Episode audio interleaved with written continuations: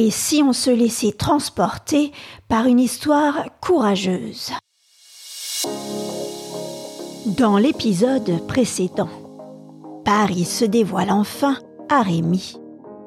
Ses premières impressions sont décevantes. La ville n'offre pas les beautés espérées. Quand il se rend chez le padrone Garofoli, l'angoisse le saisit. Il découvre très vite les maltraitances et les violences infligées aux enfants. Vitaly se surprend de pauvres garçons se faire punir à coups de fouet. La scène est terrible et il ne peut envisager cette vie pour Rémi. Il décide de le reprendre avec lui et de partir. Juste avant son départ, il menace Garofoli de le dénoncer à la police. Mais le padrone semble connaître des faits embarrassants concernant Vitalis. Alors, les deux hommes s'en tiennent finalement à des paroles en l'air. Pense à t'inscrire sur le site roman.com pour être tenu informé de la sortie des derniers épisodes. Allez, c'est parti Chapitre 18 Les carrières de Gentilly Nous marchions sans rien dire. Vitalis attendit de rejoindre une ruelle déserte pour discuter. Il s'assit sur un trottoir et partageant son embarras, il me dit Nous voilà sur le pavé de Paris, sans un sou en poche et le ventre vide. As-tu faim, mon petit? Disons que je n'ai rien mangé depuis le petit crouton de ce matin. Mon pauvre enfant, je crains qu'en plus ce soir tu devras te coucher sans dîner. Encore faudrait-il savoir où dormir. Vous comptiez dormir chez Garofoli? Je comptais que toi tu y dormes. Il t'aurait gardé pour l'hiver et en échange il m'aurait donné une vingtaine de francs. Cela m'aurait permis de nous tirer d'affaire pour un moment mais je ne supporte pas la manière dont il traite les enfants, et je n'ai pas eu le courage de te laisser. Tu n'avais pas envie de rester avec lui, n'est-ce pas? Que vous êtes bon avec moi, mon maître. Il était tard déjà, et le froid s'intensifiait. La nuit serait dure. Vitalis resta longtemps assis à réfléchir. Capi et moi attendions qu'il eût pris une décision.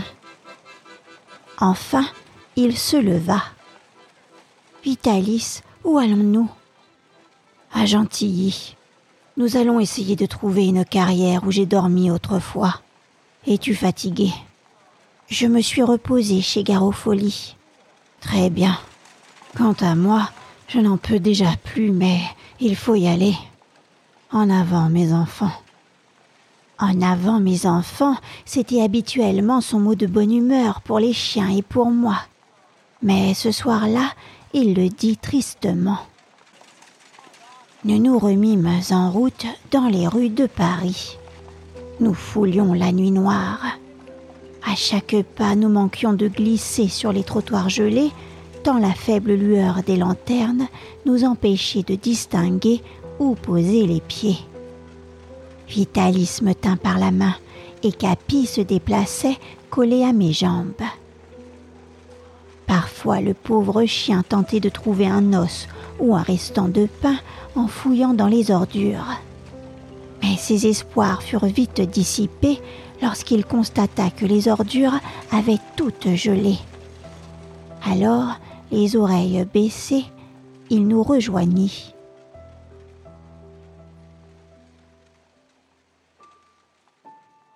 Nous marchions à travers les grandes rues, puis les ruelles, puis encore d'autres grandes rues. Nous marchions encore et toujours. Les rares passants que nous croisions semblaient nous regarder avec étonnement.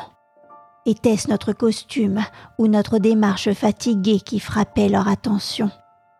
Les policiers de la ville tournaient autour de nous et nous suivaient du regard. Cependant, sans prononcer une seule parole, Vitalis avançait, courbé en deux. Malgré le froid, sa main brûlait la mienne. Il me semblait qu'il tremblait.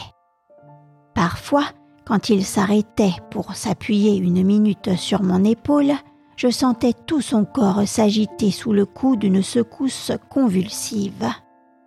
D'ordinaire, je n'osais pas l'interroger, mais cette fois-ci je manquais à ma règle. J'avais d'ailleurs comme un besoin de lui dire que je l'aimais, ou tout au moins que je voulais faire quelque chose pour lui. Lors d'une courte pause, je lui dis ⁇ Vous êtes malade, mon maître ?⁇ Je le crains, Rémi. En tout cas, je suis fatiguée. Tous ces jours de marche ont été trop longs pour un homme de mon âge. Et cette nuit, le froid est bien trop rude pour mon vieux sang. Je n'aurais pas refusé un bon lit, un bon dîner ni un bon feu. Mais tout cela n'est que rêverie. En avant les enfants. Nous nous remîmes en marche. Nous étions sortis de Paris et nous marchions en longeant des murs jusqu'à rejoindre la pleine campagne. Nous marchions toujours, nous étions seuls dans l'obscurité de la nuit. De temps en temps, nous passions devant une fenêtre éclairée. Le vent âpre soufflait, il collait nos vêtements sur nos corps et se faufilant à travers leurs trous, son souffle glaçait notre peau. Il faisait sombre, les chemins se croisaient encore et encore, mais Vitalis, sûr de sa route, allait droit devant, comme un homme qui sait où il va. Je le suivais sans crainte de nous perdre, pressé d'arriver enfin à cette carrière. Mais tout à coup, il s'arrêta. Rémi, vois-tu un bouquet d'arbres? Je ne vois rien, tu ne vois pas une masse noire Je regardai de tous les côtés avant de répondre. Il me semblait que nous nous trouvions au milieu d'une plaine, car mes yeux se perdirent dans des profondeurs sombres à perte de vue. Pas d'arbres ni de maisons, simplement le vide autour de nous. Pas d'autre bruit que celui du vent sifflant à ras de terre. Si seulement j'avais tes yeux, Rémi. Mais je vois trouble. Regarde là-bas. Je n'osais pas lui dire que je ne voyais aucune forme, et comme je me tue, il se remit en marche. Quelques minutes se passèrent en silence, puis il s'arrêta de nouveau et me demanda encore si je ne voyais pas de bouquet d'arbres. L'inquiétude commençait à me gagner, et d'une voix tremblotante, je répondis par la négative. C'est ta peur qui te fait danser les yeux, Rémi. Je vous assure, Vitalis, que je ne vois pas d'arbres. Pas de grandes roues non plus. Non, rien. On ne voit rien. Nous sommes nous trompés. Je n'avais rien à répondre. Je ne savais ni où nous étions, ni où nous allions. Marchons encore cinq minutes, et si nous ne voyons pas les arbres, nous reviendrons en arrière. Je me serais trompé de chemin. Maintenant que je réalisais que nous pouvions être égarés, je perdis mes forces. Vitalis me tira par le bras. Eh bien, Rémi, que t'arrive-t-il? Je ne peux plus marcher. Et moi, crois-tu que je puisse te porter? Allons, continuons. Si nous nous asseyons, nous ne nous relèverons plus. Veux-tu mourir de froid?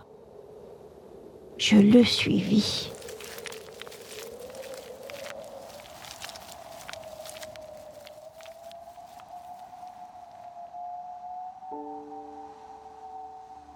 Rémi, dis-moi, vois-tu des rails sur le chemin? Non, aucun. Il faut retourner sur nos pas. Le vent qui nous soufflait dans le dos nous frappa si rudement le visage qu'il me suffoqua. J'eus la même sensation qu'une brûlure. En venant, nous n'avancions déjà pas rapidement, mais en retournant, nous marchâmes plus lentement encore. Quand tu verras des rails, Rémi, préviens-moi. Le bon chemin doit se trouver à gauche, avec une tête d'épine au carrefour. Pendant un quart d'heure, nous avançâmes ainsi, luttant contre le vent. Dans le silence morne de la nuit, le bruit de nos pas résonnait. Je pouvais à peine mettre une jambe devant l'autre, mais c'était moi maintenant qui traînais Vitalis. Mon angoisse ordonnait à mes yeux de surveiller le côté gauche si précieux de la route. Tout à coup, une petite étoile rouge brilla dans l'ombre. Je dis à mon maître Regardez là-bas, une lumière. Où cela, Rémi? La lumière scintillait à une distance peu éloignée, mais Vitalis qui regardait ne vit rien. Je compris que sa vue, habituellement si perçante dans la nuit, était affaiblie. Il dit Que nous importe cette lumière? C'est une lampe qui brûle sur la table de chez quelqu'un. Nous ne pouvons pas aller frapper à cette porte. Dans la campagne, pendant la nuit, nous pourrions demander l'hospitalité, mais aux environs de Paris, personne n'ouvre sa porte. Il n'y a pas de maison pour nous ici. Allons. Pendant quelques minutes, nous marchâmes encore. Il me sembla apercevoir un chemin qui coupait le nôtre, et au coin de ce chemin, un corps noir qui devait être la tête d'épine. Je lâchai la main de Vitalis pour avancer plus vite. Ce chemin était creusé par des rails profonds. Vitalis Voilà l'épine Et il y a des rails Donne-moi la main, Rémi, nous sommes sauvés. La carrière est à cinq minutes d'ici. Regarde bien, tu dois voir le bouquet d'arbres. Il me sembla voir une masse sombre, et je dis que je reconnaissais les arbres. L'espérance nous rendit l'énergie et mes jambes furent moins lourdes. Cependant, les cinq minutes annoncées par Vitalis me parurent éternelles. Rémi, il y a plus de cinq minutes que nous sommes dans le bon chemin. C'est ce qu'il me semble, oui. Où vont les rails? Ils continuent tout droit. L'entrée de la carrière doit être à gauche. Nous avons dû la dépasser. Pourtant, avec la trajectoire des rails, nous aurions dû comprendre que nous allions trop loin. Je vous assure que les rails n'ont pas tourné à gauche. Rebroussons chemin. Nous dûmes une fois encore revenir en arrière. Vois-tu le bouquet d'arbres? Oui, là, à gauche. Et les rails Il n'y en a pas. Est-ce que je suis aveugle? dit Vitalis en passant la main sur ses yeux. Marchons droit sur les arbres et donne-moi la main. Il y a une muraille. C'est un tas de pierres. Non, je vous assure que c'est une muraille. Vitalis s'en approcha comme s'il voulait vérifier avec ses yeux. Il appliqua ses deux mains contre l'obstacle que j'appelais une muraille et qu'il appelait lui un tas de pierres. Et il dit C'est bien un mur. Les pierres sont bien ordonnées et je sens le mortier. Où est donc l'entrée? Cherche les rails. Je me baissai sur le sol et je suivis la muraille tout le long, puis je poursuivis ma recherche du côté opposé. Le constat était sans appel. Pas de rails, partout un mur, aucune ouverture. Je m'exclamai. Je ne trouve rien que la neige. La situation était terrible. Mon maître avait dû s'égarer et la carrière qu'il cherchait ne se trouvait pas à cet endroit. Il resta un moment sans rien dire, puis, appliquant de nouveau ses mains contre le mur, il le tâtonnait d'un bout à l'autre. Capi, qui ne comprenait rien à cette manœuvre, aboyait avec impatience. Je marchais derrière Vitalis. Faut-il chercher plus loin?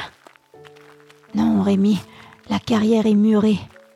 Murée On a fermé l'ouverture et il est impossible d'entrer. Mais alors Que faire, n'est-ce pas? Je n'en sais rien.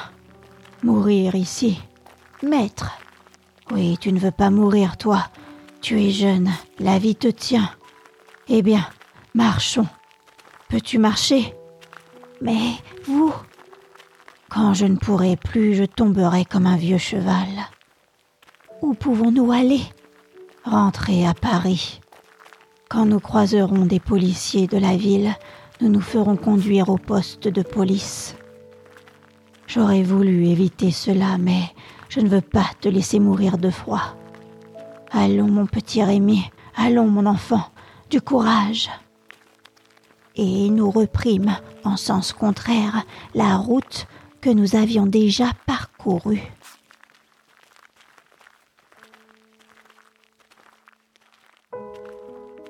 Quelle heure était-il?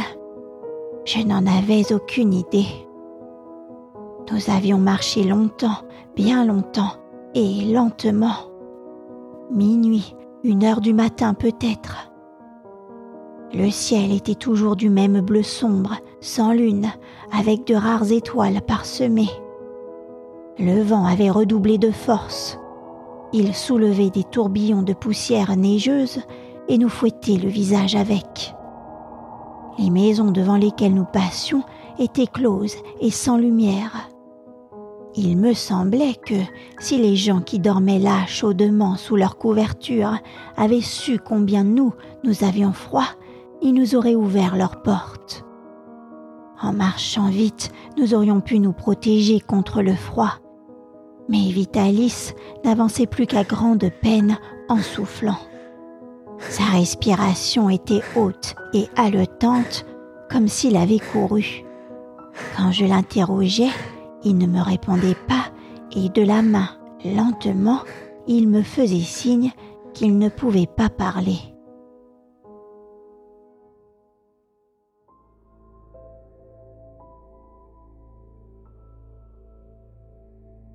Nous étions maintenant revenus en ville. Vitalis s'arrêta. Je compris qu'il était à bout. Mon maître, voulez-vous que je frappe à l'une de ces portes? Non, on ne nous ouvrirait pas. Ce sont des jardiniers et des maraîchers qui habitent là. Ils ne se lèvent pas la nuit. Marchons toujours.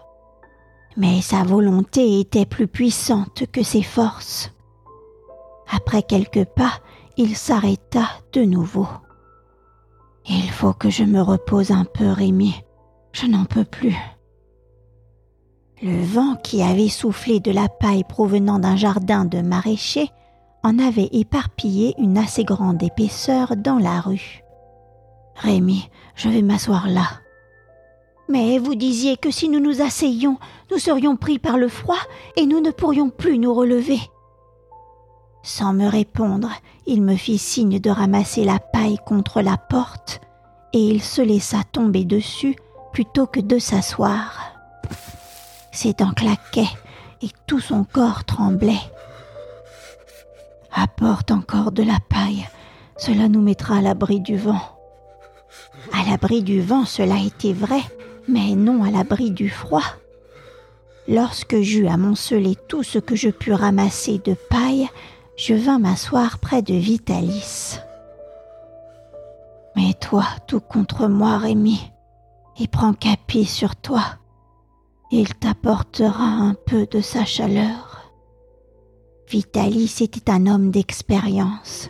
Il savait que le froid, dans les conditions où nous nous trouvions, pouvait devenir mortel. Pour qu'il s'exposât ainsi à ce danger, c'est qu'il fut bien anéanti. Il l'était réellement. Depuis quinze jours, il s'était couché chaque soir, ayant fait plus d'efforts qu'il n'avait de force. Pour cette dernière fatigue, il était bien trop fragile pour la supporter, épuisé par les difficultés accumulées, par les privations et par son âge. Avait-il conscience de son état? Je ne l'ai jamais su. Mais au moment où ayant ramené la paille sur moi, je me serrai contre lui, je sentis qu'il se penchait sur mon visage et qu'il m'embrassait. C'était la seconde fois, et ce fut, hélas, la dernière.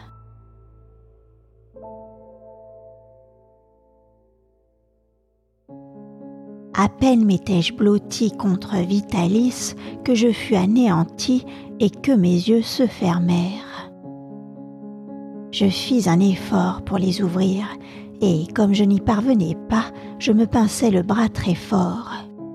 Mais ma peau était insensible et je ne sentis pas la moindre douleur. Les secousses et tremblements que produisait le grand froid sur moi me permirent de rester conscient. Vitalis, le dos appuyé contre la porte, respirait péniblement. Capi dormait sur mes jambes que j'avais remontées contre ma poitrine. Dans la rue, personne. Il régnait un silence de mort. Et ce silence me fit peur. Peur de quoi? Je ne m'en rendis pas compte, mais une peur vague mêlée d'une tristesse qui m'emplit les yeux de larmes. J'eus l'impression que j'allais mourir. La pensée de la mort me transporta à Chavanon. Pauvre mère Barberin, mourir sans la revoir, sans revoir notre maison, ni mon petit jardin. Et par je ne sais quel pouvoir de l'imagination, je me retrouvai dans ce jardinet. Le soleil brillait de ses doux rayons chauds, les jonquilles ouvraient leurs fleurs d'or, les merles chantaient dans les buissons, et sur la haie d'épines, Mère Barberin étendait son linge. Brusquement, mon esprit quitta Chavanon pour me transporter jusqu'au cygne. Arthur dormait dans son lit, Madame Milligan était éveillée et, comme elle entendait le vent souffler, elle se demandait où j'étais par ce grand froid. Puis mes yeux se fermèrent de nouveau, mon cœur s'engourdit. Il me sembla que je m'évanouissais.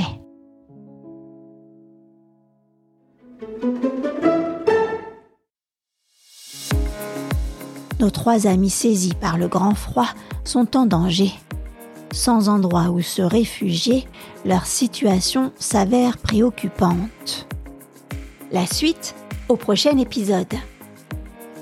Si toi aussi tu as envie de soutenir mon podcast, n'hésite pas à laisser une note ou un commentaire ou à t'abonner à la newsletter sur ilétait-un-roman.com. Merci pour ton écoute et à très vite